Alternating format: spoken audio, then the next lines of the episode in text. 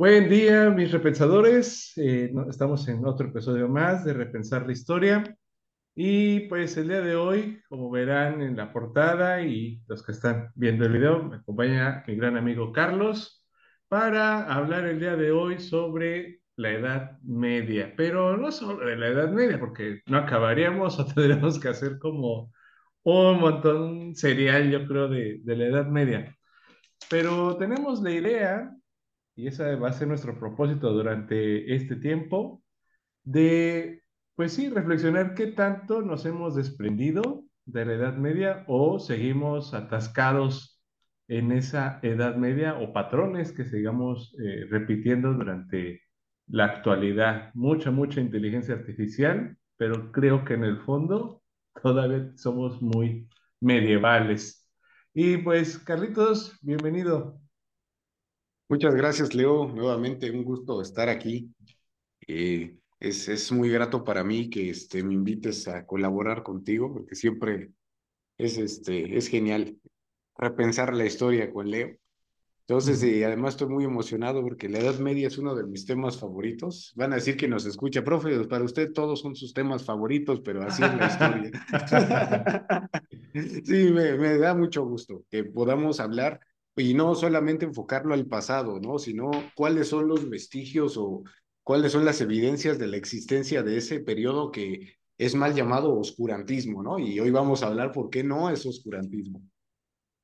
Así es, y creo que arrancas por ahí porque que creo que ya eso se ha ido quitando, quizá poco a poco con las nuevas escuelas de historiografía, pero todavía como que en el, diría este, un, podcaster Luca de Argentina, las personas de a pie, este, pues siguen pensando que la Edad Media es el oscurantismo y pues la vieja y confiable pues es decir, pues en mil años, ¿cómo es que no va a pasar nada? ¿No? Entonces, eh, prácticamente pues vamos a ir quitando esos mitos.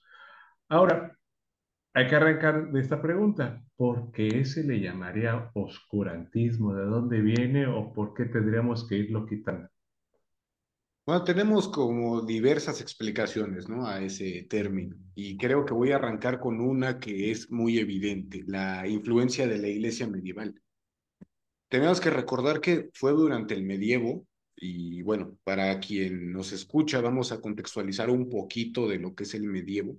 El medievo es este periodo histórico que arranca a partir de la caída del Imperio Romano de Occidente, cuando Roma, bueno, eh, había entrado en una crisis, una crisis política, cultural, social, económica y podemos decir muchas, mucho tipo de crisis.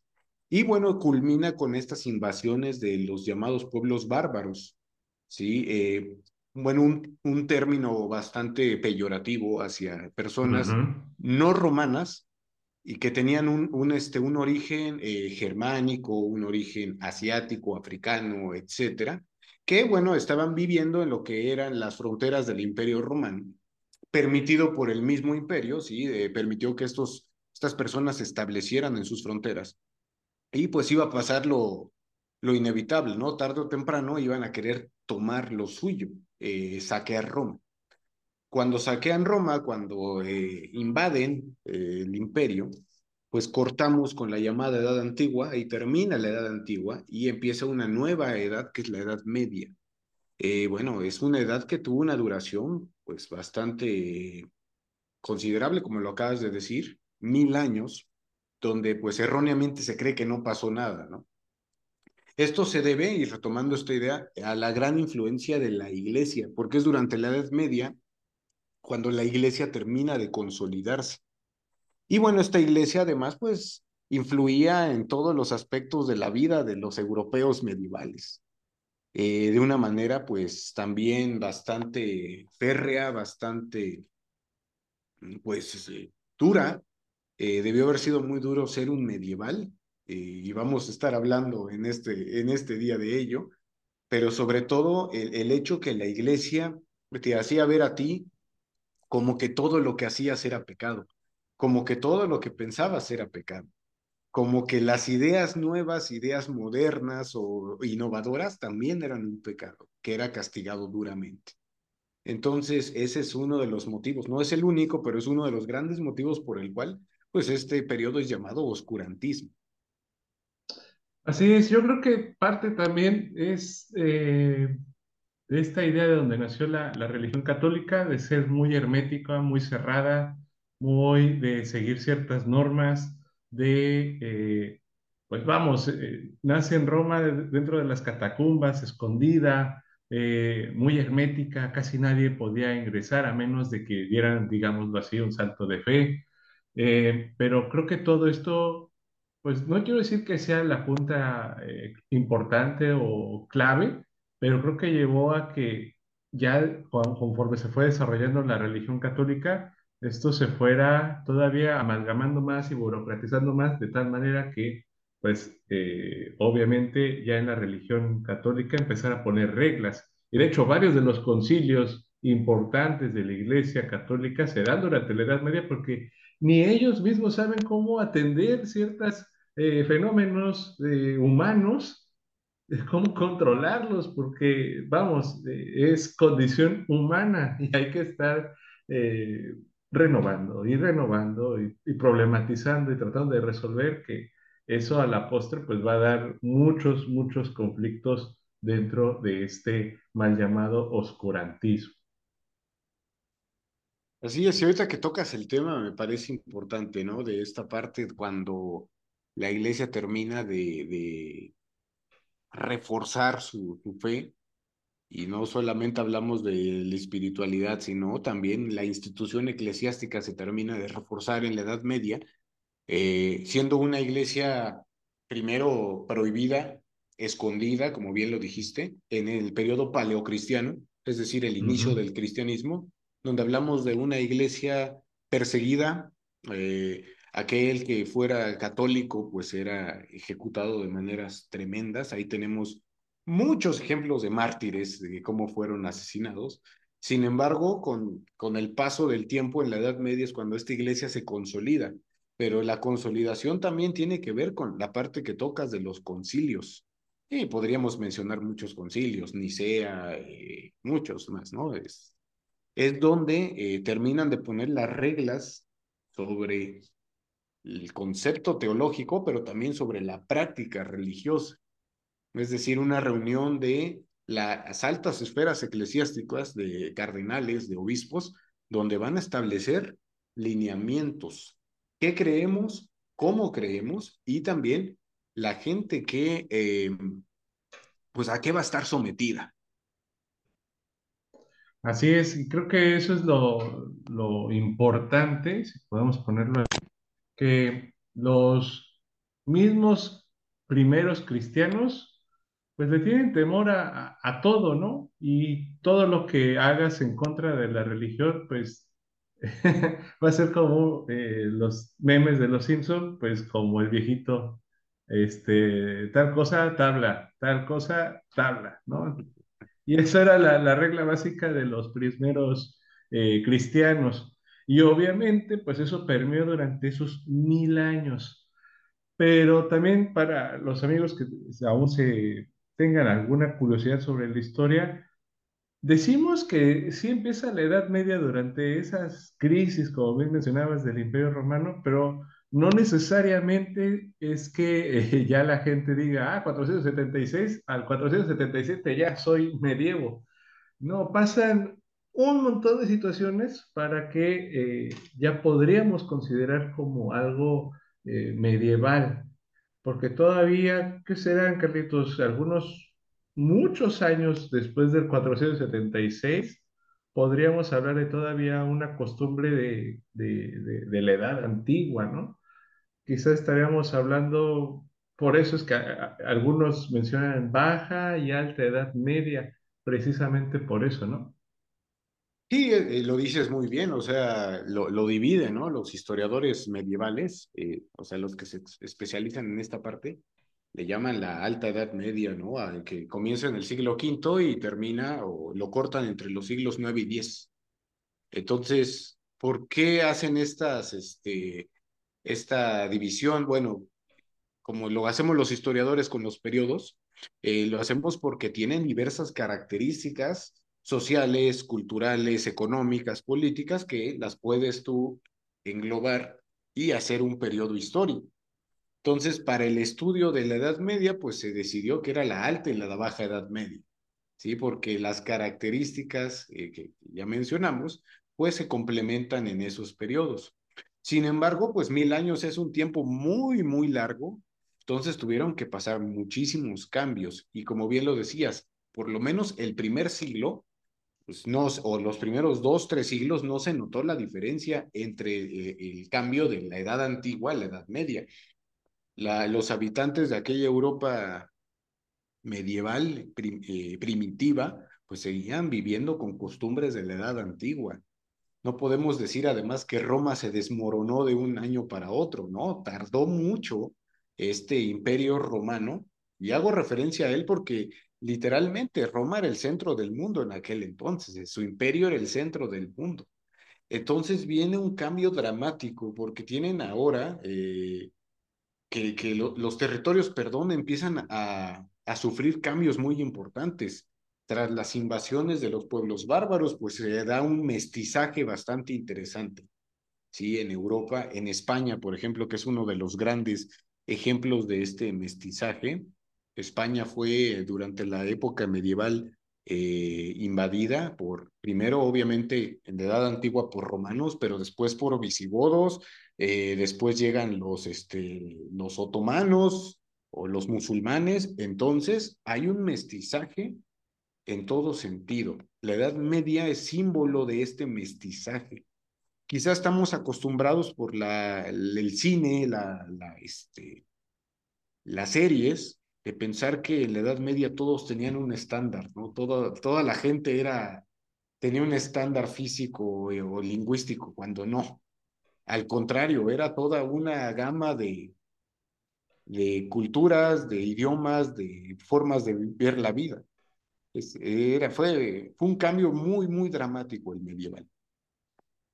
Sí, quizás con cambios muy lentos en comparación con la actualidad, pero que sin duda podríamos hablar de una obviamente y pongo muchas comillas, de una globalización, entendiéndolo como únicamente lo que es el Mediterráneo y parte del Asia, tratando de ellos medio conviviendo con todas sus, peculiaridades, pueblos bárbaros, eh, romanos, bizantinos, musulmanes posteriormente. Entonces, todos estos van confluyendo para ir formando una podemos decir una identidad, pero que poco a poco se va a ir difuminando o transformando, o, eh, sí, como repensándose completamente entre qué vamos a, ir resolviendo de todos estos conflictos, porque ahí a la licuadora le podemos meter, pues evidentemente, como todo ser humano, pues no podemos ponernos de acuerdo y eso va a llevar pues a muchas y una gran cantidad de guerras, ¿no? Y además de estas conquistas militares, tenemos también la influencia eclesiástica, la Iglesia Católica, que también se encargó de, exterminar a todas las formas diferentes a ella, ¿no? Vemos esta gran persecución de herejes que hubo, de estas herejías, que eran muchas en la Edad Media. Sería imposible mencionarlas todas. Sí, y bueno, la, la Iglesia Católica se encargó de acabar con ellas a través de su brazo armado, que era la naciente Inquisición. Entonces cortó de muchas formas con esta multiculturalidad que bien estabas mencionando hace un momento. La Iglesia Católica es la que le pone eh, un alto. No, no podemos permitir esta, esta herejía, esta diversidad. No. O piensas como yo, o, te voy a aniquilar a través de mis hogueras, a través de, de mis procesos, a través de las torturas. Eh, esa era una forma de conducirse de la iglesia medieval, no había tolerancia religiosa, pero esa palabra ni siquiera la podemos mencionar en esos, en esos siglos. Porque también creo que parte de esa herencia, y si lo vamos viendo así, esa herencia que va a traer del mundo antiguo, creo que la Iglesia Católica lo trajo de, pues, cómo se formó el Imperio Romano y se dio cuenta que el Imperio Romano, cuando se empieza a abrir hacia todas las religiones que va a empezar a, contener su imperio, pues se dio cuenta que el Imperio Romano se quebró precisamente por, por eso, Entonces que dijo, no, hay que cerrarnos porque si no, vos va a pasar lo mismo. Y estoy seguro que eso mismo pensaron los padres de la iglesia en aquel momento y por eso hacen reglas tan, tan, tan estrictas respecto a eso, ¿no? Sí, tenía la experiencia, ¿no? De lo de Roma, de también de porque Roma fue muy permisiva y no, y no fue tanto de que se dejara, ¿no? O sea, el mundo estaba creciendo al final del camino. El mundo antiguo llegó a un punto donde ya era diverso, había crecido tanto y pues Roma se llenó de enemigos también en esta expansión voraz que tuvo durante tanto tiempo. Y tarde o temprano, pues los enemigos iban a, actuar al mismo tiempo y, e invadirlo por todos lados. Entonces, seguramente estos primeros padres de la iglesia o estos llamados doctores de la iglesia, los primeros este, eh, filósofos, los primeros este, que hacen esta teología primitiva, dijeron, no podemos permitir eh, un pensamiento diverso porque nos va a destruir. Entonces, al homogeneizar la, el camino para hacer algo homogéneo, entre comillas, porque también no fue tanto, era a través de los concilios.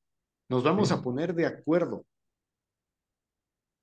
Sí, incluso algo, no, no, no quiero que nos orientemos tanto a la religión, pero es evidente que es el tema.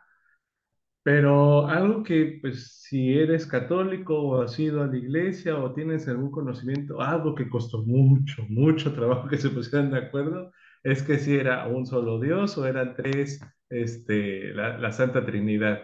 Eso llevó debates, debates, debates eh, de mucha, mucha eh, tesitura, eh, filosofía, teología, que si eres muy asido a, a, a clavarte en esos temas, yo te invito a que te metas en alguno de esos concilios para que te des una idea de el por qué había que adorar a tres eh, personajes y, o no solo uno, o que esos tres eran solo uno. Es un rollo que creo que, eh, espero que ningún sacerdote ahorita me esté diciendo, eh, estos niñatos que están diciendo, pero cuando lo vemos del lado de, de la historia o de la filosofía, pues sí cuesta como trabajo aterrizarlo ya de forma más eh, racional que dogmática, porque por dogma, pues sí, lo, lo crees y lo sientes, ¿no? Pero ya de forma racional, sí cuesta un poquito de trabajo aterrizarlo. Y ahorita que lo mencionas, Leo, recuerdo estas pinturas virreinales. Tengo una muy presente que es la cara de Jesús tres veces. Sí. Una está viendo hacia el frente, otra está viendo Ajá. hacia un lado y la otra para el otro. Sí. Entonces, así me quedé. Cuando, o sea, yo soy católico, pero el hecho de ser católico no quiere decir tampoco que entienda la teología de, de una forma profesional como si lo hace un sacerdote. Y ahorita que lo dices, ojalá eh, nos comente un sacerdote algo, ¿no? De, oye, te recomiendo esta, esta fuente, porque es bien complejo de entender, ¿no? O sea, esta parte, si para nosotros es complejo con información a la mano, me imagino a un medieval promedio, una gente del medievo promedio, entender la parte de la Trinidad. O sea, bueno, es uno, son tres, ¿por qué tres? Pero murió, entonces no murió, no sé, se metían como en esta, eh, este bucle, ¿no? De que te lleva al mismo lugar. Sí, ¿No? Y, de ahí complejo. Sí, de ahí tantas muestras de, de pinturas, de esculturas, de obras en, en la misma arquitectura para tratar de, de enviar y de enviar el mensaje, ¿no? Porque no, no había otra forma porque también habría que decirlo, no todas las personas pues eh, sabían eh, leer o entender el latín, o este, porque el latín era para los, las personas eruditas, ¿no? Ya en el, en el día a día pues se hablaba ahí un- una lengua romance, que ahí podemos abrir un montón de, de lenguas, pero que este, digamos que para fines prácticos pues era un latín de la calle, ¿no? Eh, que era básicamente ahí van a ser el castellano, el francés y demás lenguas. Así como lo dices, el, el llamado latín vulgar, eh, porque había dos, ¿no? Como bien lo mencionas, el latín patricio, el erudito, que hablaba la gente de la alta sociedad, y bueno, estamos hablando también de la, de la iglesia, todas las, todas las homilías, todas, los, todas las oraciones, todo lo que conlleva la literatura y la filosofía eclesiástica, pero también los sermones eran en latín. Entonces, no era un aprendizaje religioso para todos. Vemos también que era un aprendizaje religioso elitista. Y bueno, al pueblo le llegaba lo que alguna este, eh, orden, orden secular se le ocurría este, mencionarles, ¿no? A quienes se encargaban de la, del pastoral o de la evangelización del pueblo. Bueno, yo entendí esto, entonces ahí va, ¿no? Porque también hay que decirlo, no quiere decir que todos los frailes o los monjes fueran gente de alto entendimiento, para nada. Había muchachos, y digo muchachos porque la mayor parte de los, pues sí, obviamente en una sociedad como la medieval, quienes se encargaban de evangelizar o de llevar la palabra de Dios eran hombres. Entonces, no eran gente realmente, o no todos eran gente estudiada, también tenemos gente de baja sociedad que estaba ahí justamente porque la pobreza la llevó a estar en un monasterio, la pobreza la llevó a estar en una abadía. Entonces, con todas esas limitantes, era de lo que echaban mano también para llevar la palabra de Dios al pueblo. Sí, llegando a, ese, a esos escaños por parte de la religión, pues más, más que por una parte eh, educacional, más por una parte ya de, de creencia, ¿no? Que era bueno hablando, que era bueno convenciendo, incluso que a lo mejor presenció algún milagro, por algún, este, por algún pan echado a perder, por un hongo que se comió, en fin, podemos ahí teorizar varias situaciones que eh, eso conlleva pues estar viviendo en la Edad Media, ¿no? El, ser humano de esa época está sobreviviendo a esa eh, temporalidad. Porque realmente ahorita que dices sobreviviendo, cualquier cosa en la Edad Media te podía matar. Además tenían una esperanza de vida cortísima, donde literal, si no era la guerra, era la peste, era la suciedad, era incluso un, una química extraña entre el vino y una copa que jamás ha sido lavada. La muerte estaba allí. Era un, un periodo de vida muy corto el de la gente medieval realmente. Sí, que se han hecho estudios, pero creo, recuerdo, son alrededor de 40, 50 años, ah, quizá ya, ya 50 años eras un anciano, ¿no? Ya, este, y con heridas de guerra ya bastante delicadas, eh, a lo mejor ya sin dientes, que era lo muy probable. Entonces, por eso el aspecto de esas personas, pues sí, ya aparentaban mucho más edad de, de la de ahorita, ¿no? que va a cortarlo. Ah, cierto. Ok, listo. A ver, gracias, Carlitos.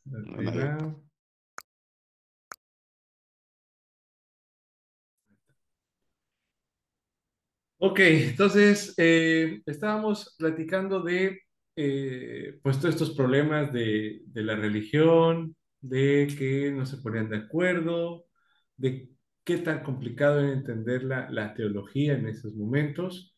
Y eh, quisiera avanzar un poquito más en todos estos pueblos que están conviviendo, porque si nos atajamos a uno, también vamos a dejar de lado a los demás. Eh, pero ¿cuáles tú podrías decir que son como los reinos importantes dentro de la Edad Media? Bueno, tenemos, eh, obviamente, tenemos a los francos, y es como de hay varios pueblos, los podríamos determinar en dos pueblos ignorados que no son como muy populares o en los que se centraron más los estudios medievales. Cuando hablamos de la Edad Media, no podemos evitar que venga en nuestra mente el imperio carolingio, por ejemplo, el imperio de Carlomagno y esta dinastía carolingia que inicia con eh, pues sus antecesores, Pipino el Breve, Carlos Martel, que son de la familia carolingia de esta dinastía, de estos reinos antiguos. Eh, también tenemos pues lo que son los vestigios del, este, del imperio romano, que se convirtió después en el imperio bizantino o Bizancio también se le llama, ¿sí? Eh, no podemos ignorar también esto, esta convulsión que estaba pasando en tierras anglosajonas, porque tenemos a dos pueblos o más, si le sumamos a los vikingos, tenemos a pueblos luchando por la hegemonía de las islas británicas, los anglos y los sajones, de ahí provienen estas, estas personas, sumados a pues las incursiones vikingas que terminaron de configurar pues este pueblo eh, anglosajón. Si vamos más al Mediterráneo, tenemos también a Hispania, así se le llamaba, Hispania, que en, la antigüedad era una provincia romana, pero también sufrió la invasión, eh, como buena provincia romana, también sufrió la invasión bárbara, específicamente de los visigodos. Entonces pasa, o eh, historiográficamente le llaman Hispania visigótica, que va a tener otro cambio después cuando los musulmanes atacan la península ibérica y se convierte en una España morisca. Y digo morisco con todo respeto porque recordemos que este término en nuestra Nueva España era usado de una manera despectiva, pero no es el caso de esta conversación. Entonces lo digo con todo el respeto. Tenemos incluso un estilo de arte en España que es el mozárabe.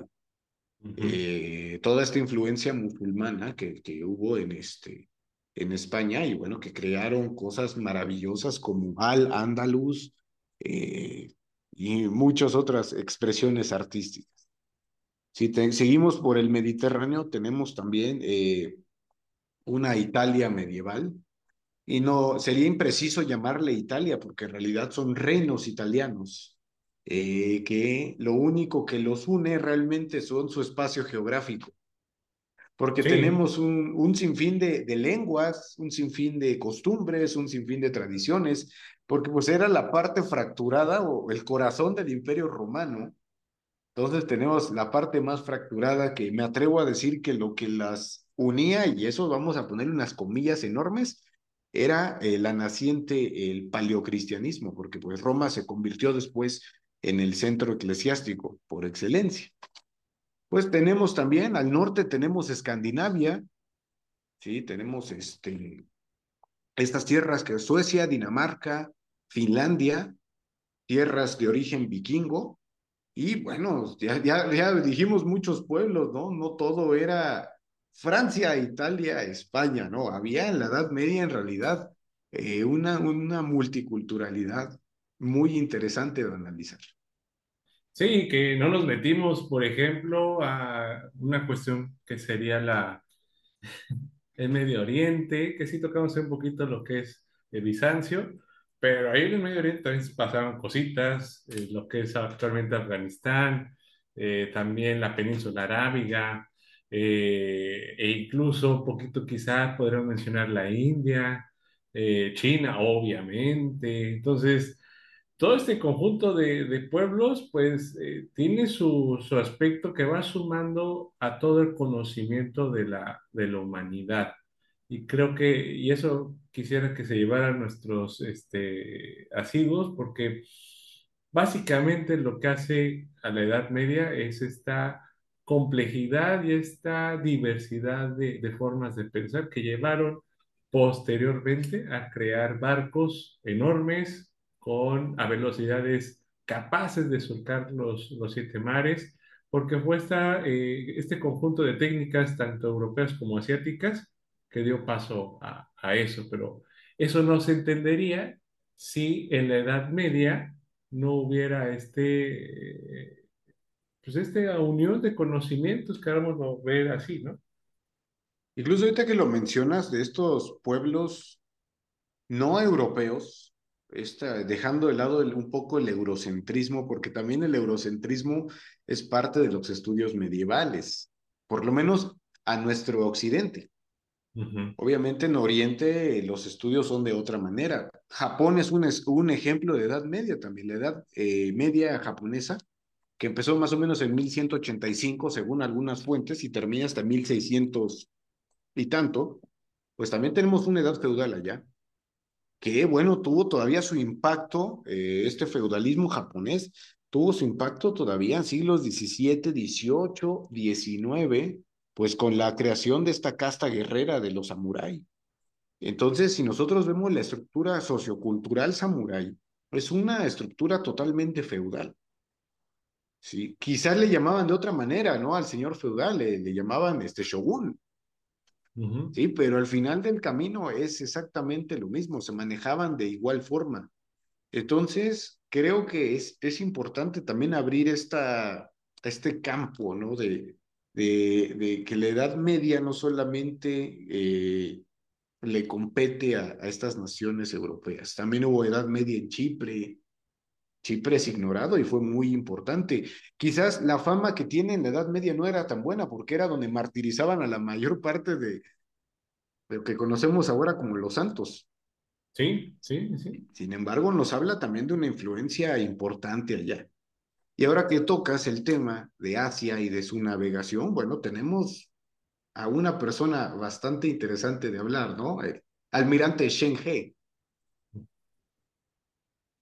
Así es, un, una, vamos, que no hubiéramos entendido el mar Pacífico o el sureste asiático sin, sin, sin ese conocimiento, ¿no? O ese atrevimiento de ir surcando el, eh, Océano Índico, conectando con los árabes. O sea, básicamente todo esto que, que conocemos de, de, esta temporalidad es gracias a, a, ese atrevimiento.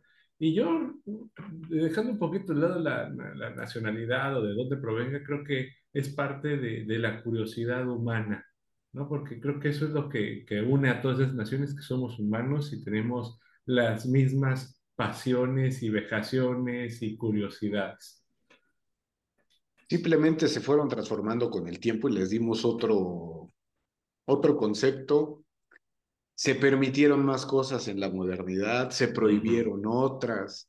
Sin embargo, seguimos esta misma línea humana, ¿no? Ese, esta naturaleza humana que pues, con el tiempo quizás han cambiado los conceptos, pero seguimos atados a ella de una u otra manera.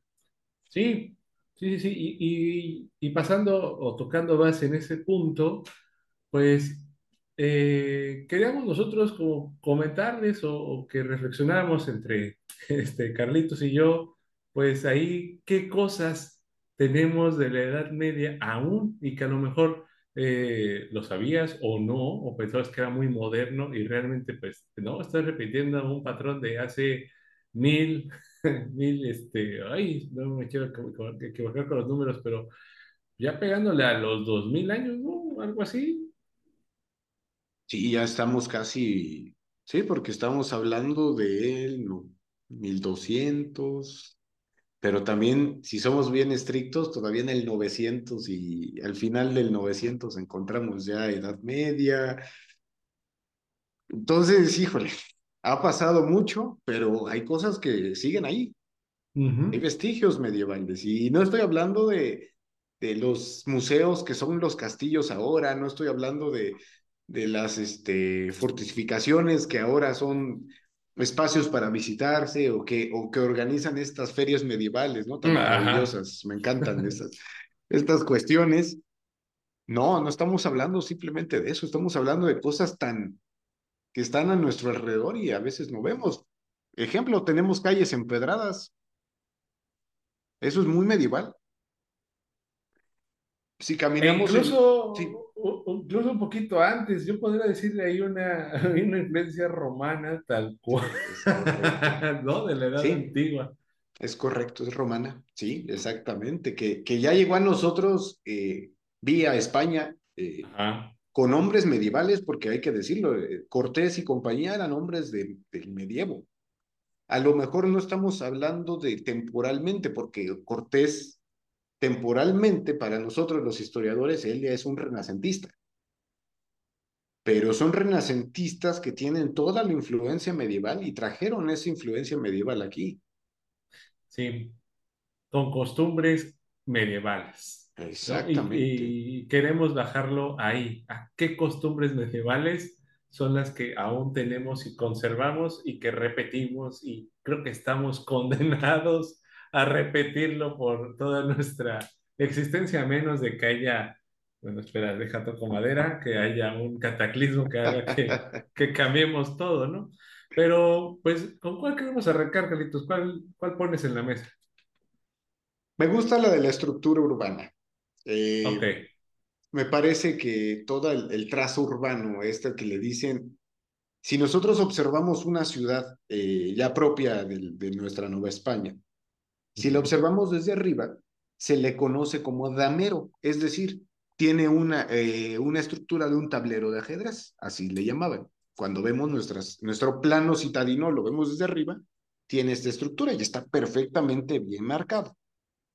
Bueno, esta estructura es totalmente medieval, que fue tomada en el Renacimiento, sí, que se le dieron una estructura diferente, sí. Sin embargo, la tenemos desde la Edad Media.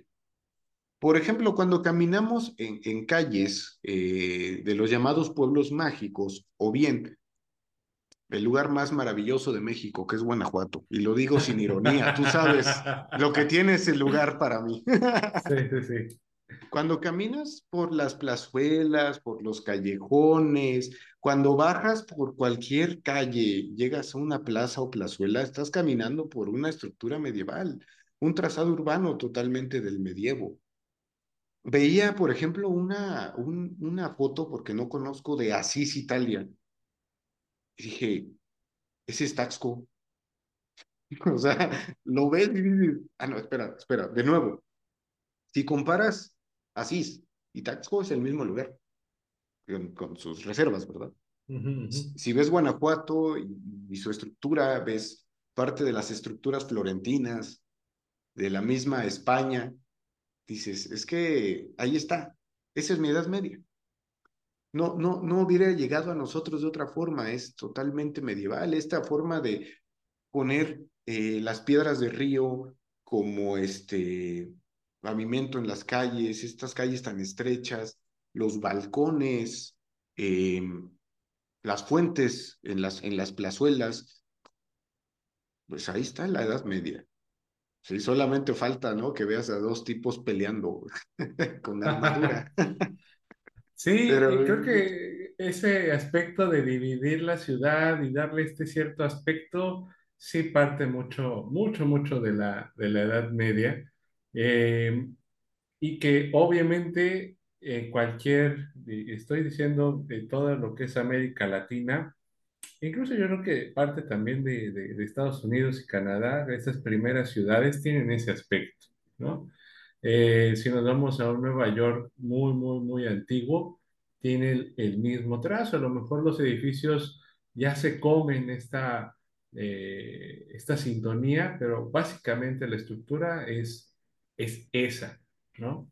Eh, y bueno, también parte de, de, de esta estructura muy, muy importante sería quizás el observar que esas trazas en un principio estaban bien hechas, pero conforme se fue creciendo, la ciudad se fue deformando. Ejemplo está, por ejemplo, el caso de México, ¿no? Es que es como lo que a, mí me da mucha curiosidad plantárselo a los chicos, que vean la división que tiene Estados Unidos en sus estados, cuadraditos perfectos, y en el caso de México es es un rompecabezas, este, marca Diablo, ¿no? Eh, ¿cómo es posible que tengamos un estado tan grande como Chihuahua y un estado tan pequeño como Colima? Pero básicamente es porque eh, las ciudades no se armaron del todo bien. O sea, eh, me voy un paso atrás las provincias no se armaron de un todo bien, ¿no? Porque, porque las ciudades sí, o sea, si ustedes van a Morelia, a sí. Guanajuato, a, a Tasco, a estos pueblitos que tenían esta estructura, están acomodados de una manera estricta. Pero ya cuando vamos a, a la- a las afueras de estas ciudades, es donde el cinturón de la población, pues, hace lo que quiere de la urbanidad, ¿no? Construyen donde quieren, ¿no? Y, y lo seguimos viendo, o sea, en, en nuestro siglo XXI. Si nos asomamos, por ejemplo, y, y lo digo con todo el respeto que me merecen todos, cuando observamos la, la urbanización en los cerros, por ejemplo, vemos el rompecabezas. Y así eran algunas provincias novohispanas. como Dios les daba a entender, pero aquí voy a construir, eh, lejos del trazado urbano estricto, como bien lo acabas de decir, de las grandes ciudades o de las ciudades emblemáticas. Y, qué decir, por ejemplo, de los pueblos de indios, o sea, en los pueblos de indios, bueno, eh, sí tenían un orden, ¿no? Pero también les quitaron tantas tierras que tuvieron que hacer, echar mano de los recursos que tenían, pues para habitar. Y no era por, por, por, desorden, ¿no? No era por desorganización, era porque les arrancaron grandes extensiones. Entonces dices, bueno, tengo que hacer alguna forma, eh, tengo que echar mano de algo para que mi familia vive aquí. Así es, y eh, parte también de lo que quisiera traer, y que creo que a mí me llamó mucho la atención, es el tiempo. ¿Cómo basamos y medimos el tiempo? Y esto lo remarco porque básicamente eh, todas las festividades que hay en el año, si uno se pone a pensar en enero, estamos ahorita ya pensando en marzo, pero básicamente las tiendas departamentales, eh, redes sociales, marcan ciertas tendencias que aún seguimos repitiendo.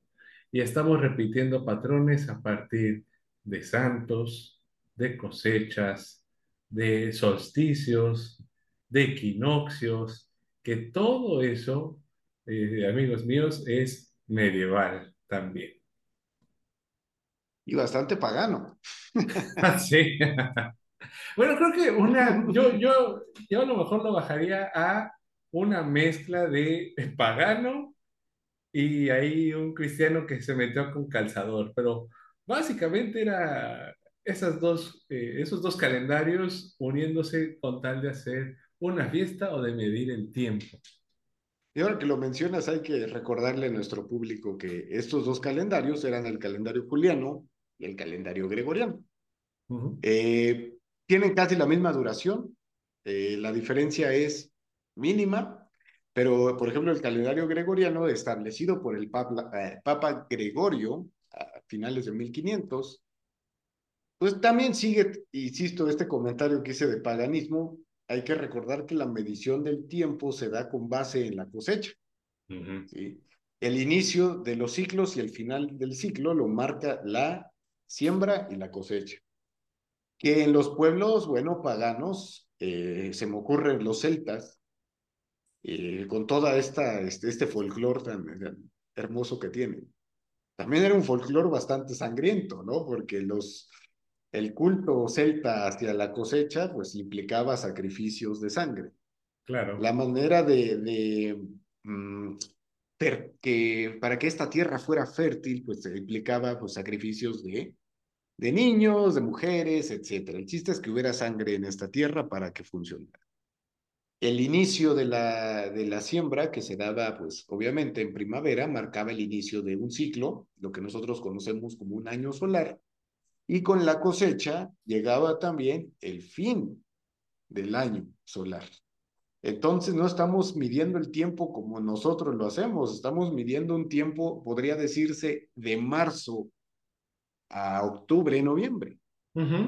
Obviamente cuando llega el Papa Gregorio le hace unos ajustes, ¿no? Dice, no, ¿cómo es posible que tenga un, un tiempo tan corto? No, vamos a establecer un, este, un año de 366 días más o menos es lo que él medía con estos, este, este conteo gregoriano del tiempo.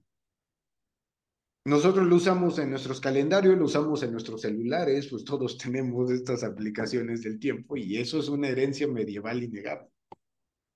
Sí, que eh, dependiendo pues la festividad nos vamos comportando y compartiendo y eh, pues subiéndonos también a este tren de, del marketing, de la publicidad, que no era ajeno tampoco, me imagino que en la Edad Media estar festejando al santo, que a la cosecha, que eh, cierta festividad religiosa. Eh, entonces, creo que esto es un claro ejemplo de que seguimos teniendo esa tradición eh, medieval. Y ahora que mencionas lo de lo sangriento y demás, quiero irme a este punto de la lucha contra el demonio.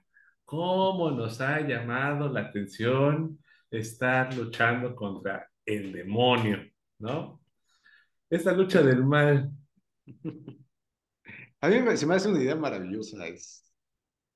Yo, no, yo no la veo como esto que nos pintan del retroceso o de cuestiones de ignorancia. Creo que no es así, porque dejó mucho, dejó mucho para estudiarse. Pues es que el demonio estaba presente básicamente en todos los aspectos de la vida de un medieval. Si te entregabas a tu humanidad, ya estabas tentado por el demonio. Si yo, el cristiano férreo, eh, que tengo además un flagelo en mi cuarto, un flagelo es un látigo para quien no lo sabe, que acompaña mis oraciones diarias, eh, mis oraciones matutinas, mi oración vespertina, mi oración nocturna. El flagelo acompañaba mi oración porque yo estaba siendo tentado por el demonio, porque ¿cómo era posible que yo volteara a ver a una muchacha en la calle? No, eso es del diablo. Cuando sabemos que eso es de los cambios de la pubertad, cuando sabemos que eso es de los cambios de la adolescencia, el, el sentir atracción por el sexo opuesto, pero no. La iglesia decía, no, ¿sabes qué? Eso es demoníaco, eso son tentaciones de Satanás y te tienes que quitar esa tentación de la cabeza. ¿Cómo te la vas a quitar? Haciendo penitencia, yendo a la iglesia, yendo a confesarte. Y lo tenemos todavía con nosotros. Tenemos la tentación demoníaca en el presente. Sí, y creo que también parte de eso, eh, híjole, también era un control de la sociedad porque me imagino y estoy casi seguro que pues eh, tratar de controlar a cualquier barbaján dentro de esa época medieval, ¿no? En donde pues este, apelando a que soy ser humano y necesito ir contra satisfacer mis necesidades, pues, evidentemente pues caían en los crímenes más horrendos posibles, ¿no? Entonces, un control, pues era meter ahí un miedo tremendo, ¿no? Eh, y por ello, ¿qué es lo que causa más miedo al ser humano? Pues vean todas las imágenes icónicas que hay del demonio durante la Edad Media. Hay unas muy horrendas, hay otras muy chistosas, pero en realidad es eh, básicamente eh, tratar de... Yo creo que el ser humano se veía a sí mismo en esas pinturas del demonio. Era la manera de liberar aquello que te estaban frenando, aquello que estaban, este, que era considerado malo, pecaminoso, aquello que la iglesia te dijo que estaba mal. bueno, y hay que decirlo y con todo respeto, el arte medieval que, que a mí no me gusta, o sea, el arte, la pintura medieval no me gusta nada. Pero también nos deja algo, una lección importante, o sea, esas pasiones humanas que están reprimidas en mí las tengo que sacar de alguna manera. Entonces, esta, esta llamada pastoral del miedo, cuando la iglesia empieza a intervenir ya en la vida íntima de las personas, donde todo era del demonio, todo era así, ya sea, mira estas representaciones del infierno, mira lo que te va a pasar. Eh, pues se tiene que hacer un concilio, de hecho, para crear el, el, el punto medio que es el purgatorio, ¿no? se hace un concilio para determinar que existe el infierno, o sea, concilio para todo, porque había que controlar a esa sociedad que era también bastante, estaba acostumbrada a estar descarriada.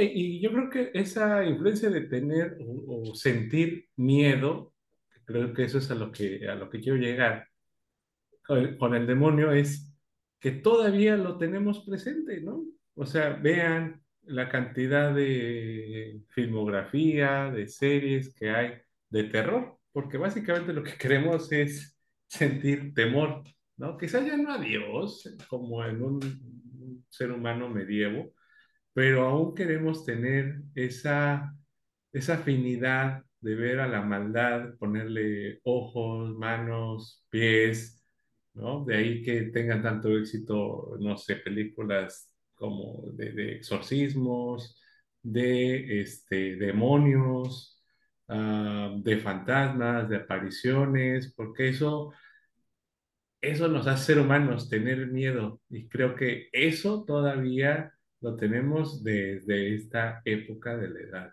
Media.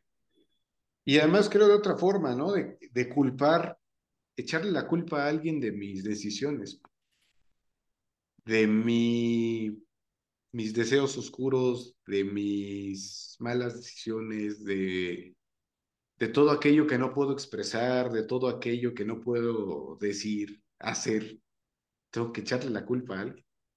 Entonces la figura del demonio se engrandece por eso, porque tenemos una sociedad que gritaba libertad de, personal y no la podía tener. Entonces tengo que culpar a alguien de por qué me robé esa manzana, por decirlo de una manera. Sabemos que habían crímenes atroces y que no, y que pasaban desapercibidos y tenía yo que culpar a alguien, al demonio. Y entonces entendemos por qué también la iglesia, los mismos padres de la iglesia se tomaron tanto tiempo para hacer sus tratados de demonología, para construir los grandes grimorios, para todas estas eh, escrituras que tienen que ver con este mundo inmaterial. ¿Por qué son tan vastas? Bueno, porque había mucho que decir, había muchas culpas que echar a los demás. Así es, y, yo creo que los crímenes son una complejidad enorme del ser humano. ahí eh, nos atenemos a la creatividad del ser humano, tal cual, ¿no? Y conectándolo, pues sí, si tenemos miedo al demonio o al mal, pues podremos, y aquí este, toda esta plática la hemos estado llevando porque vimos una charla del doctor Antonio Rubial, donde él mencionaba que otra parte medieval es, él equiparaba los santos con los superhéroes. Y yo dije, ah, chis, a ver, a ver, quiero que, que me lo comente bien. Pero ya cuando lo comenta y lo, y lo medité un rato, pues, pues sí, o sea, grandes producciones de, de Marvel en el medievo, yo me imagino a un San Felipe de Jesús ahí rondando, a un este, eh, San Martín Caballero, las advocaciones, no sé, de Teresa, no sé.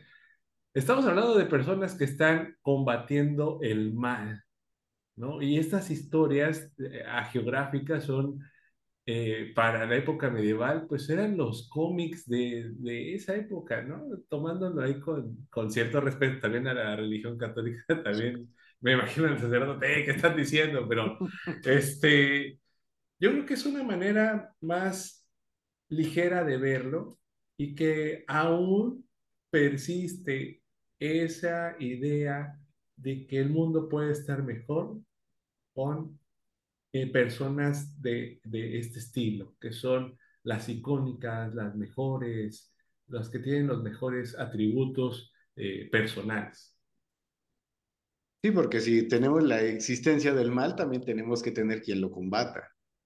Eh, es ahí donde entra estas vidas de los santos que son tan interesantes. Ahorita mencionabas una palabra a geografía, bueno, la geografía es el estudio de la vida de los santos, vida y obra de los santos. Y, si nos metemos en eso, es una ciencia aparte. Es, es, es maravilloso además.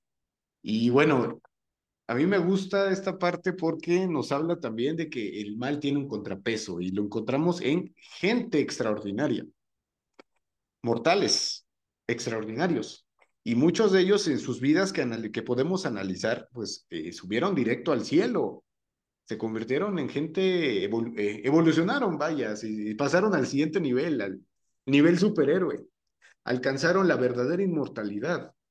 Pero esa inmortalidad solamente se conseguía haciendo penitencia en vida o bien ayudando a las almas a encontrar su camino al cielo. Diste ejemplos maravillosos como los místicos, ¿no? La mística Santa Teresa de Jesús.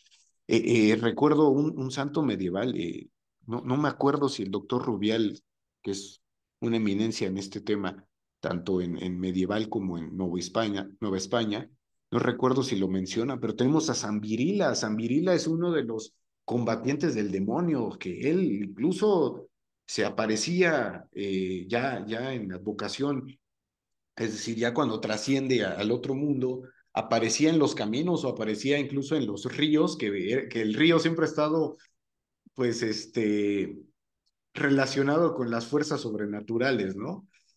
Que San Virila aparecía y él era el, pacificador de demonios de la Edad Media.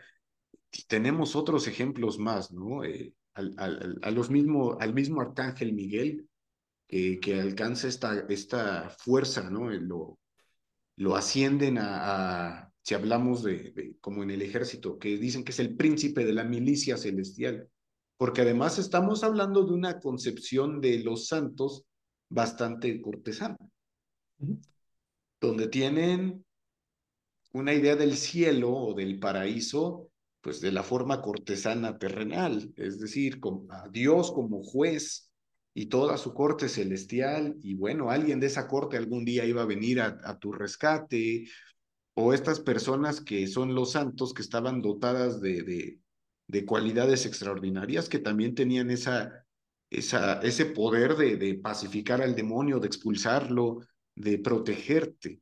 Todo también nos habla de este constante miedo al infierno y tenía yo que encontrar también a alguien que me cuidara, no solamente que me estuviera tentando. Sí, y, y esa parte importante de, de, poder tener a alguien a quien seguir, un ejemplo que seguir. Y vamos, o sea, la, la, las personas de los 50, de los 60, incluso 70, los niños que leían cómics, pues evidentemente, pues ahí te dejaban una moraleja, ¿no? Eh, de cómo actuar bien hacia el prójimo, de, eh, por qué siendo un hombre tan fuerte como Superman va a querer ayudar a un ser humano tan débil, ¿no? Ah, pues porque en esa grandiosidad que yo tengo, me duele mucho que le pase esto a, al ser humano con el que convivo. Entonces, eso te habla de eh, ese aspecto que es ayudar a los demás, ¿no? A, a, encontrar su camino, ayudarlos. Entonces, creo que esa parte importante nos, nos, nos pegó mucho eh, e incluso yo le, le, argullo a esta parte de, de, de las cintas de, de, superhéroes que hayan pegado tanto, y digo pegado porque ya ahorita está como muy, este, no sé si ya no tan afín como antes, porque creo que ahora se va más hacia la política del qué decir al actuar de, por humanidad, ¿no? ¿Qué es lo eh, correctamente político que hay que hablarlo? lejos de lo humano. No sé, a lo mejor me estamos desviando, pero sí quería mencionarlo porque creo que durante esta época de 10 años atrás, estamos viendo una época en donde no nos estábamos ayudando entre todos. Sí, como dices, cada quien jala agua a su molino, ¿no? Y, el cine y incluso el cómic no se queda exento de esto, ¿no? De estas correcciones políticas, digo. Cada quien es libre de, de llevar la ideología que quiere, ¿no? Entonces, sin embargo, perdió como también la esencia. Pienso en, en alguien, un superhéroe maravilloso como Batman, que su objetivo era el combate al crimen, el combate a toda costa, voy a limpiar Ciudad Gótica que entran también motivos personales, entran motivos sentimentales, entra todo esto. Pero bueno, también la vida de los santos no fue exenta de ello. También en la vida de los santos tenemos motivos muy personales para, para este actuar. El caso de uno de los grandes doctores de la iglesia, San Agustín de Hipona. Ahí tenemos. San Agustín no era un cristiano, él era un maniqueo. Un maniqueo para la iglesia es un hereje. Sin embargo, como buen santo, tuvo una revelación, tuvo una conversión. De hecho, en su libro, En la ciudad de Dios, maneja que él tuvo un bautismo, o sea, literal un bautismo, porque fue testigo de la gracia de Dios, entonces decide abandonar esta, eh, este camino errado que tenía y dedicarse 100% a Dios y dirigir a la iglesia. Sí, bueno, si, si quien no sabe quién es San Agustín, San Agustín es uno de los pilares de la iglesia que no puede ser ignorado. Entonces vemos unos santos que también son más humanos que divinos y que eran movidos también por decisiones o pasiones muy humanas. Sí, creo que eh, me parece que estos santos o estos superhombres, si queremos verlo así, supermujeres también en la actualidad, e incluso también en aquella época, porque había santas, eh, es muy importante que mencionar lo que es un modelo a seguir. Y creo que a veces ese tipo de, de ejemplos nos hace como recapacitar, o esa es la idea, recapacitar de nuestra propia humanidad, que tanto nos hemos alejado los unos de los otros, como para reflexionarlo y decir, bueno, sí, creo que tengo que ser mejor ser humano, ¿no? Eh, y, y calmar un poco mis, mis deseos o mi individualidad. Sí, falta esa parte, ¿no? Del pensamiento colectivo. Eh, y no estamos hablando solo de filosofía, las mismas leyes, la, la base de la democracia es eso, ¿no? El pensar colectivamente, no, no ponerme yo, yo y siempre yo por delante. Y es lo que se ha perdido con esta, este, con el devenir del tiempo, ¿no? Lo hemos perdido, lo vemos pues, en las aulas, lo vemos que nos dedicamos a, a, a formar, a guiar. No existe lo colectivo, se ha perdido bastante. Y eso es preocupante porque esos niños van a ser adultos un día. Les va a tocar eh, guiar. Entonces, pues es, lo que es, tenemos que trabajar con el ejemplo del superhombre, de estos superhombres. Y ojo, no estoy hablando del superhombre filosófico de Nietzsche, no, no, no, no, no. Para que quien me está oyendo diga, ah, profe. no, no, no. no. ok, eh, déjame para aquí porque si no nos va a agarrar la, el guillotinazo.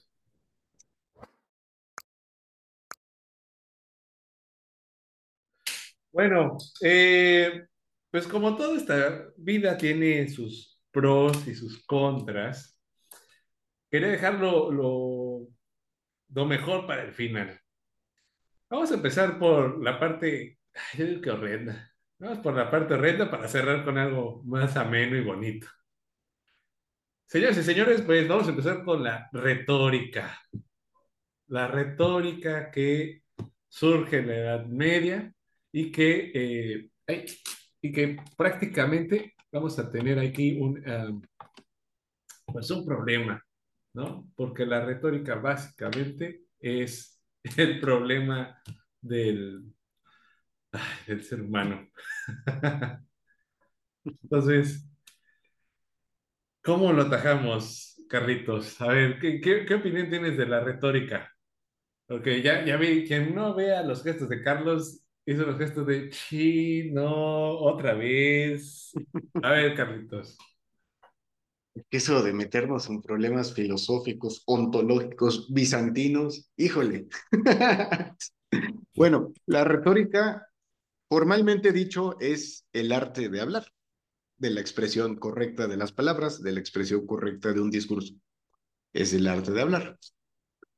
Ahora, el detalle con la retórica medieval, bueno, era, eh, se basaba en la persuasión o tenía uno de sus puntos clave en la persuasión, es decir, la, la mayor parte de los discursos retóricos obviamente venían desde un púlpito, ¿sí? Porque es el arte de la persuasión. Entonces, ¿quién va a tener más persuasión que la propia Iglesia Católica? Y volvemos al punto de la Iglesia, van a decir, ay, otra vez, pero estamos hablando de la Edad Media, entonces no podemos dejarlo de lado. Y es bien complejo cuando nos acercamos a estas fuentes de la retórica medieval, de este arte de la buena expresión, de este arte de convencimiento, del, del buen uso de la palabra. Porque además son textos pesadísimos, son textos, híjole, Recuerdo mucho esta película de Nombre de la Rosa de la obra de Humberto Eco, Ajá. cuando están sentados en este, analizando estos textos prohibidos, ¿no? envenenados. O sea, esos volúmenes, híjole, no me imagino lo- la cantidad de tiempo que le invertías a estudiarlos. Y luego un volumen de retórica, güey. complejo totalmente. No, pero quien, quien dominaba esta técnica tenía por lo menos la mitad del mundo a sus pies. Porque si podías vender algo muy bien, una idea en este caso, como la, la religión, eh, básicamente pues te abría las puertas. Lo que mencionamos al principio de este episodio. Aquellas personas que subieron a, este, al púlpito o empezaron a hacer pues los que llevaban una misa o los que llevaban al sacerdote y empezaron a convencerlos, soltar un sermón y luego jalar a la gente para que fuera a la iglesia. Eso evidentemente es retórica, aunque a lo mejor en aquel momento la gente no supiera que, que estaba haciendo retórica, ¿no? Que era pues básicamente convencer a las personas de asistir a algún sitio. Lo escabroso que este, tiene este punto, y recuerden, estamos haciendo como qué es lo que tenemos en la actualidad de la retórica. Lamentablemente, lo que tenemos es que esto permeó pues en la política.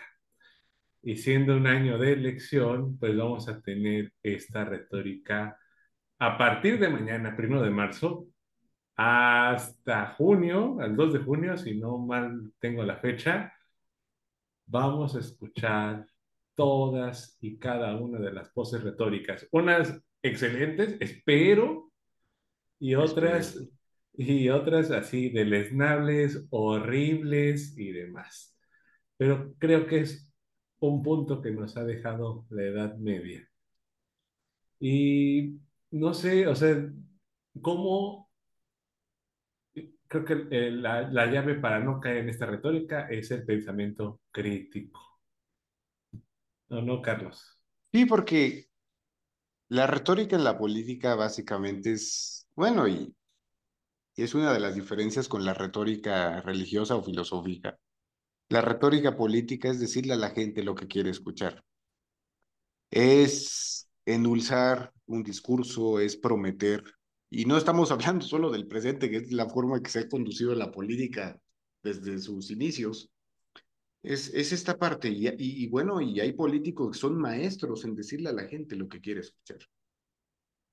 No voy a dar nombres, ya cada quien le pone el nombre que quiera. Yo sé que están pensando en el mismo que yo. De hecho, le dicen, en el siglo XX eso le llaman populismo. Pero pues viene también de los discursos medievales, viene también de esta idea o esta, estos intentos tan férreos de siempre tener a la gente de mi lado, ya sea con un discurso de quiero prometerte cosas y te voy a cambiar la vida, o amenazante también, porque también existe una retórica amenazante de te vas a, te va a pasar algo, vas a tener consecuencias, y no estamos hablando solo de, de, discursos religiosos, también en la política se utilizaban mucho. Obviamente en nuestra modernidad, pues estos discursos ya no son o ya no deberían de tener cabida, pero siguen existiendo, están maquillados solamente. Entonces tenemos también una herencia funesta en el aspecto político. Sí, y que eh, en esta época donde estamos hablando de que van a querer convencernos con nuestro voto, pues es estar pendiente de eso. Creo que la palabra favorita en redes ahorita es de pensamiento crítico, ¿no? Y luego veo los trending topics y digo, no, no, creo que no hay pensamiento crítico aquí. Pero eh, se va más como a un lado medieval de irse con lo que opina la gente y sí, quemámoslo, ¿no? Eh, este, tomen las antorchas y vamos a ir por ese maldito hereje que está en contra de, de la idea de todos, ¿no? Ah, pero, ¿qué te digo? Es la edad media. Afortunadamente al hereje ya no se le quema de veras. Pero, sí, pero también se le destruye la vida. Sí. sí. O sea, no necesitas subirlo a leña verde y prenderle fuego, ya no, ya, ya basta con un par de clics para destruir la reputación de alguien de una manera injusta por el único pecado de pensar diferente a ti. Y usando tus medios más eh, nefastos, que es pues tu popularidad entre un sector, tu capacidad de, atraer gente y poner a toda esa gente en contra, ¿sí? Solo porque tú lo dices o porque alguien lo dijo en contra de otro. ¿Sí? Recuerdo perfectamente estas historias eh, tan tristes como Giordano Bruno, como gente de ciencia que fue quemada en una hoguera, y ellos sí fueron quemados en serio. El gran maestro del temple, Jacques de Molay, fue quemado en una hoguera también. Ahora ha pasado lo mismo con gente que le han destruido la reputación solamente por decir no estoy de acuerdo. Solamente por atreverse a argumentar críticamente las cosas. Ese fue el gran error, el gran pecado y ahora esa gente está censurada. Sí, y no hablamos de una censura solamente en una red social, solamente en internet. Sabemos también lo que la censura arrastra para tu vida o tu desarrollo profesional o personal. Sabemos lo que la censura le hace a tu familia.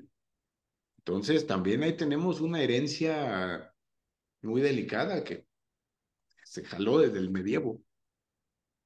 Así es, creo que hay parte de, la tarea que deberíamos, sí, cambiar, o por lo menos yo creo que reflexionar qué tanto estamos cayendo en, en irnos con todos por cosas innecesarias e inhumanas, yo creo que incluso, este, y poder aterrizarlo en, en algo más proactivo, ¿no? Porque sí podemos iniciar trending topics y estar hablando de en contra de alguien, pero no de ayudar a alguien, por ejemplo.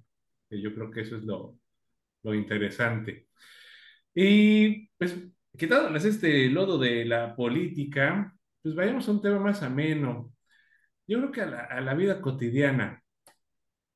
¿Quién no ha escuchado refranes, frases, e incluso la más usual eh, en casa es pon la mesa?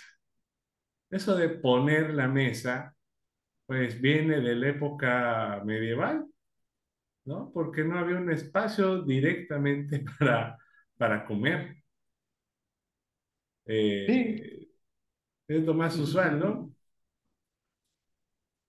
Sí, o sea, un espacio, pensemos en una casa, en un entorno rural, donde hay más o menos seis, siete personas viviendo en un espacio, donde no existe realmente un espacio para comer. Bueno, si no existía un espacio para dormir, menos va a haber para comer y menos para ir a, hacer las necesidades, ¿no? Entonces, básicamente buscaban pues el, lugar donde se pudiera y llevaban una mesa, o bien si, si tenían esa posibilidad, o adaptaban un espacio para poder comer. Ahora, si pensamos en cómo comía esa gente, híjole, espero que no estén cenando. Sí, pero qué, qué bueno que lo mencionas porque básicamente lo que tenemos ahí dentro de la, del mundo medieval es que eh, ahí hay como una división de lo cortesano y lo del pueblo, ¿no? O sea, eh, dentro de las cortes, pues ya empieza a haber una división de cómo comportarse. Y entonces esto se vuelve aspiracional o, o en estos modelos de poder comer bien ¿no? Que a lo mejor en el principio de la Edad Media era todo un tema el estar eh, comiendo con las manos, eh, lutinando, escupir así abajo de la mesa, pero que conforme va avanzando la Edad Media, esto se va refinando poco a poco y que va dando ciertos cánones de cómo hablar, cómo comportarse, qué decir, eh, cómo presentarse ante la nobleza, y que a la fecha pues esos buenos modales aún persisten, ¿no? Incluso como llegar a, una casa y saludar al dominus o al don de la casa, eso marca como eh, desde la Edad Media. O esta costumbre que tenemos, ¿no? En, cuando hacemos un brindis, ¿no? Que, que, que tiene un sinfín también de, de, interpretaciones, ¿no? O incluso de leyendas que se hablaba que de las bebidas envenenadas, ¿no? Que para darse cuentas y no, creo que no, sería un poquito difícil, ¿no? También de lograr. Si hemos chocado la copa con alguien, sabemos que pues no la chocas con la finalidad de romperla o de que caiga su bebida en la tuya, sino simplemente estás agradeciendo el momento, estás, porque es una manera de mostrarle agradecimiento a quien te está recibiendo en su casa. Eh, chocamos las copas como señal de que estoy a gusto aquí.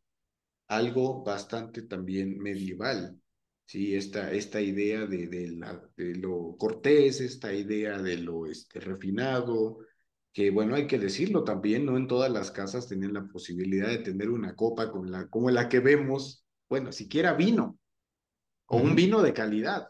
tampoco, o sea, también ahí estaba marcadas las clases sociales. Entonces era lógico que un campesino, su, su vida era muy diferente y no iba a tener tiempo de aprender estos modales cortesanos. ¿No? Y también parte de ahí, pues es que nacen, por ejemplo, los cubiertos, ¿no? De ya no utilizar las manos y ten- no tener un, un instrumento con el cual llevarte la comida a la boca para no ensuciarte las manos, porque el comer con las manos era símbolo de tener o ser un bárbaro o Ah, no sí. tener educación, ¿no? Esta, esta de este, muy marcada, ¿no? Esta división social, ¿no? Que, que tenemos en todas las sociedades o en todos los tiempos.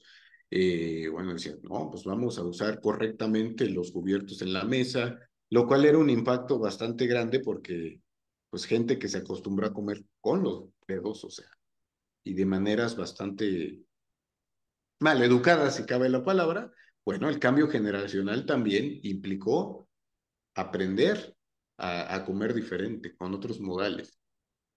Que incluso eh, yo creo que algo que persiste en el mundo respecto a eso, lo podemos ver en India o lo podemos ver en Medio Oriente, que aún persiste esa idea de no tener mesa, por ejemplo, y estar comiendo a, a, a- ras de suelo y con las manos, ¿no? Ahí con un, este, un pan pita, un pan árabe, estar pasando los, los alimentos, que creo que eso todavía pervive como de esa época eh, un tanto medieval, incluso un poquito antigua, que eh, a la fecha, bueno, en la India, pues es uno de los lugares que no me gustaría comer, precisamente por este, eh, esta insalubridad que existe, ¿no?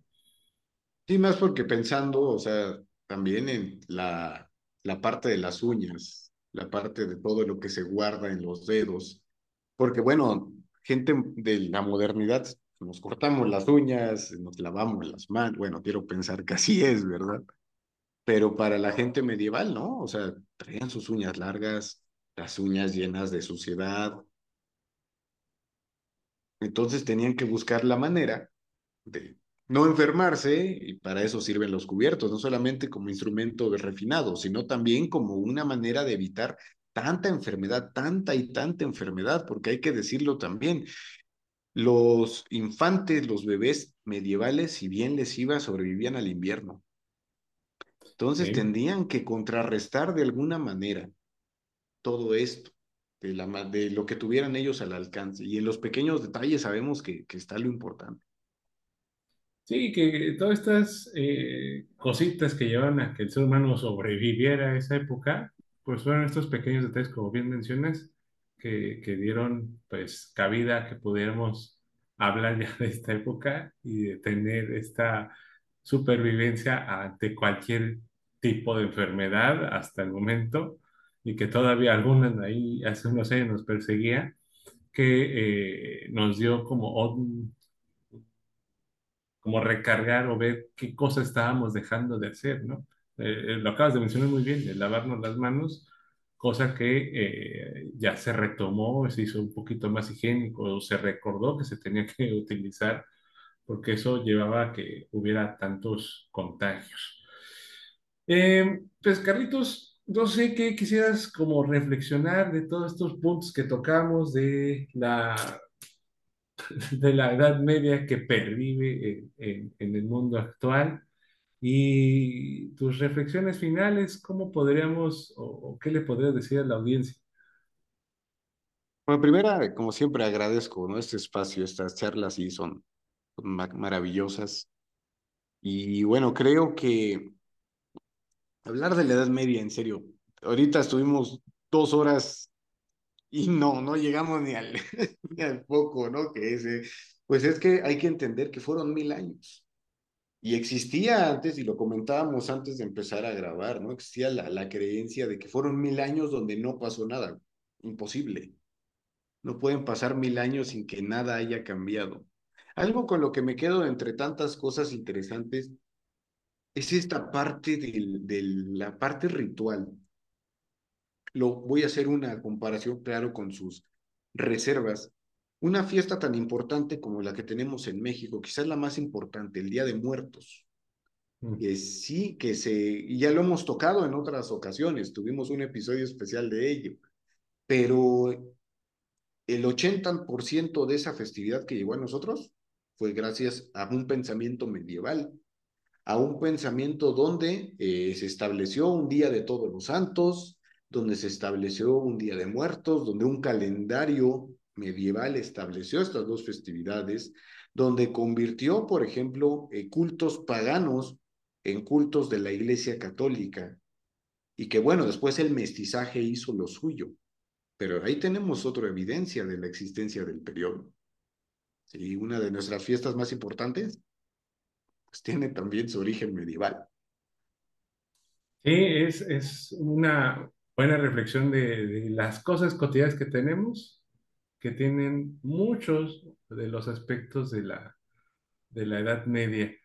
Eh, sí, yo, yo te agradezco también el haberme acompañado durante este viaje de decir, eh, pues vamos a, a ver qué hay de la Edad Media, que hay mucho que decir todavía, e incluso en el lado médico, que creo que eso quizás no, no- es una tarea pendiente, por ejemplo, de cómo en, en Europa no se tocaban los cuerpos y en Medio Oriente decían, no, no, no, a ver, vamos a ver qué hay dentro, ¿no? ¿Por qué? Porque a lo mejor ahí podemos tener algún avance.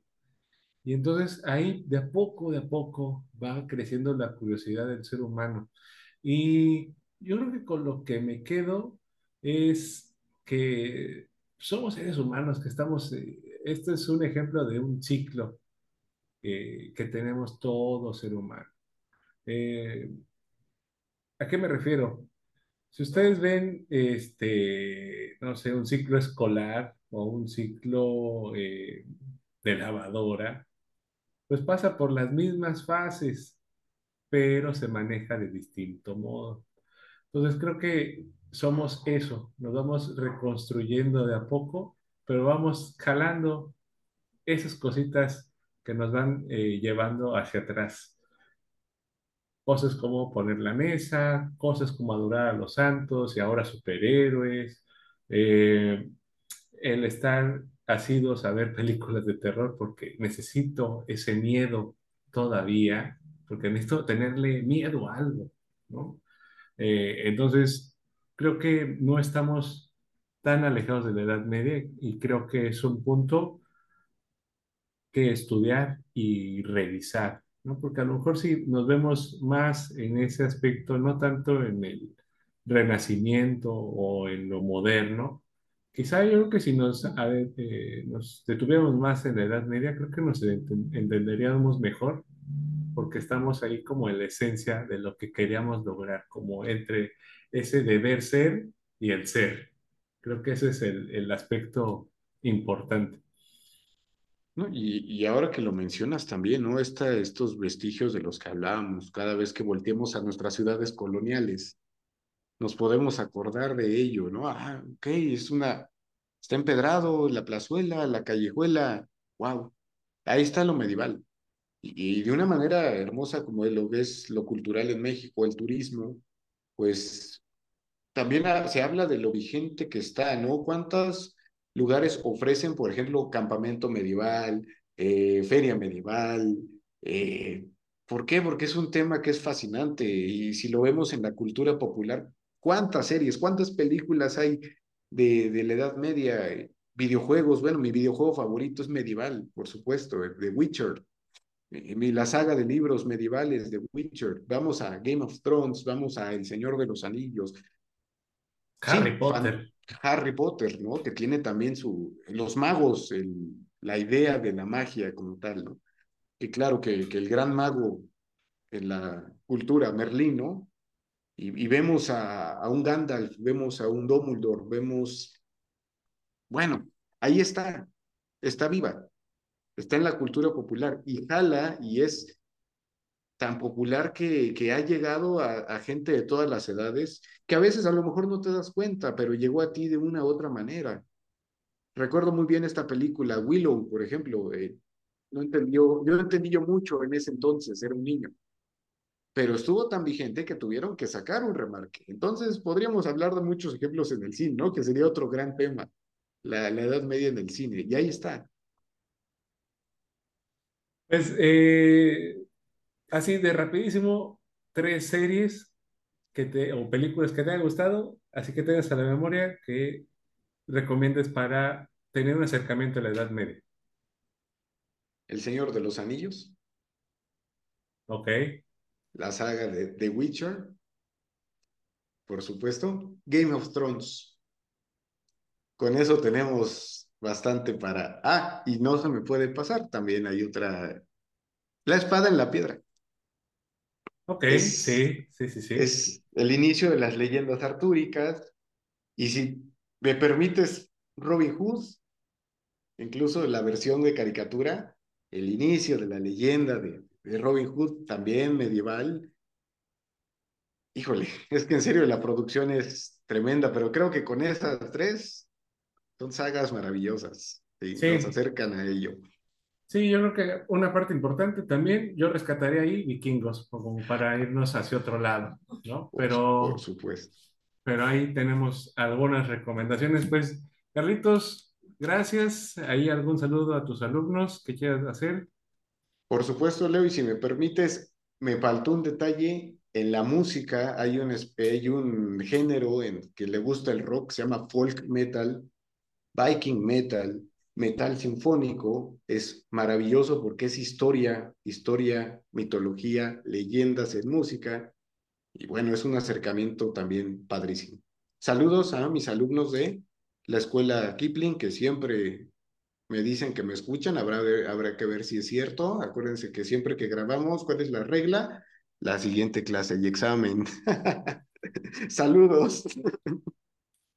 No, pues muchas gracias, Carlitos, y saludos a los alumnos de Kipling, que ahí nos son asidos al programa. Y espero que hayan disfrutado de y tener algún conocimiento extra sobre la Edad Media y que a lo mejor esto sirva de acercarse y quizás revisar y, y reflexionar sobre lo que consumimos, que realmente todo, o la mayoría es medievo, ¿no? Pues, Carlitos, muchas gracias de nuevo y nos estamos escuchando y viendo en otra ocasión. Gracias a ti, Leo. Buenas noches.